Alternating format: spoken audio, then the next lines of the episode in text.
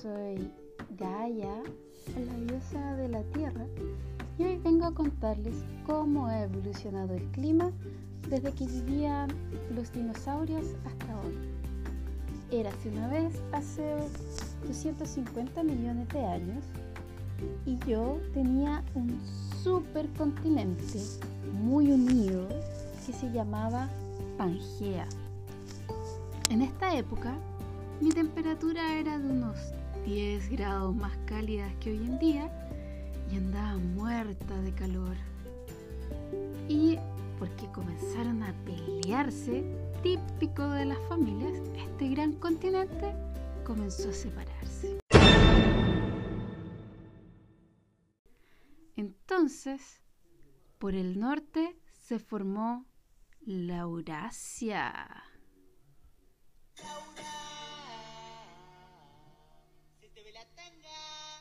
Eh, eh, eh, y ahí la Laurasia.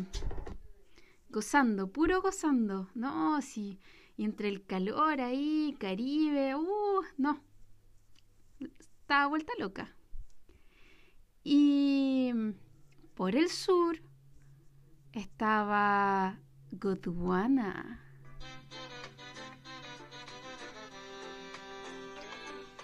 Tú Amor, mi vida, estoy amándote.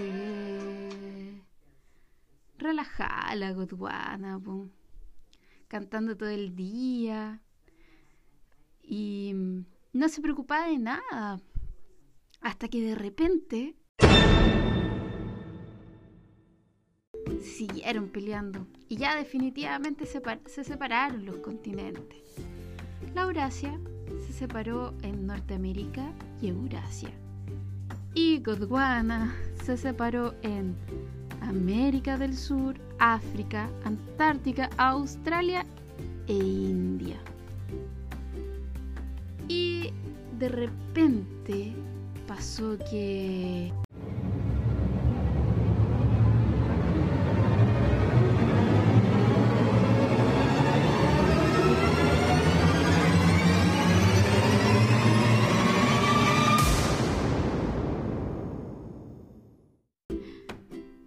cayó un meteorito hace 65 millones de años atrás y se extinguieron los dinosaurios. Pero lo bueno es que se fueron todos al cielo de los dinosaurios. Y India en este tiempo se empezó a ir para el norte y logró chocar con Asia hace unos 4 millones de años atrás. Y tuvieron hijos los Himalayas, las montañas más grandes del mundo. Y al mismo tiempo se formó un vínculo inquebrantable entre América del Norte y del Sur, Centroamérica o Istmo de Panamá. ¡Ah, oh, tan lindos! Y ahora, ¿qué tiene que ver esto con el clima?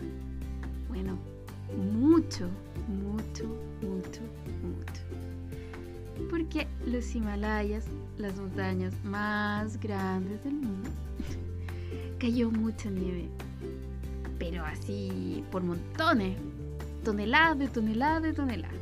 ¿Y qué color es la nieve? Blanca. ¿Y qué hace el blanco con la luz y el calor? Los refleja. Entonces, mucha luz y calor que antes yo absorbía, ahora se reflejan y se van al espacio. Entonces comencé a enfriarme. O sea, me puse fome. ¿Y se acuerdan de la unión entre las Américas? Centroamérica. Bueno, esto también contribuyó a que yo me fuese poniendo fome, pues, o sea, fría. Cambió la circulación de los océanos. Y en esa misma época aparecen ustedes no ustedes, sino que sus antepasados, los primeros humanos. Y bueno, habían periodos muy fríos y otros menos fríos. O sea, periodos de glaciaciones y periodos interglaciares. como el de hoy en día. Sí, porque hoy en día estamos viviendo un periodo interglacial llamado el Holoceno. Pero, ¿por qué ocurren estos periodos? Es que yo... Ay, es que yo tengo algo con el sol, po. Sí, onda, su cosa loca, nada serio. Entonces, de repente acerco mi órbita, ustedes cachan, pues todo pasando con el sol y la temperatura sube. Éjale. Pero después me aburro y me alejo. O sea, me pongo fome. Onda. Sí, fome, soltera, sola. Bueno, soltera, pero no sola. Uno nunca sabe. Y me enfrío. Entonces, esta dinámica generaba periodos glaciares e interglaciares. Y cuando estaba todo pasando con el sol, como este último periodo que les decía anteriormente, el Holoceno, eh, onda temperatura óptima. Y ustedes, sí, ustedes proliferaron en esta época. O sea, bacán, pues yo, todo pasando con el sol, ustedes proliferando. O sea, feliz, pues bacán. Pero pasó que parece que prosperaron mucho los últimos 10.000 años. Y, y, ahora empezaron de repente, así como en 1800, finales de 1800, principios de 1900, empezaron a hacer agujeros por todos lados para sacar esa cosa negra, ¿cómo se llama? Petróleo. Y usarlo como combustible. Y esto provocó que haya más calor. Ustedes me entienden.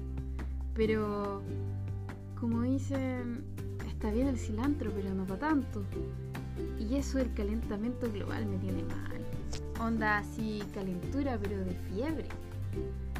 Ya ni miro el sol. Sí, mal. Eh, y si la temperatura sigue subiendo, ya no habrán glaciaciones, ni periodos interglaciares, sino que volveremos a la época de los dinosaurios.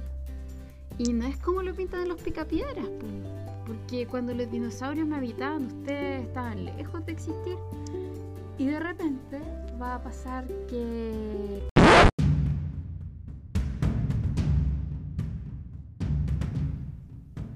Shock térmico. O coronavirus, po. Así que cuídenme y mucho. Chao, gracias.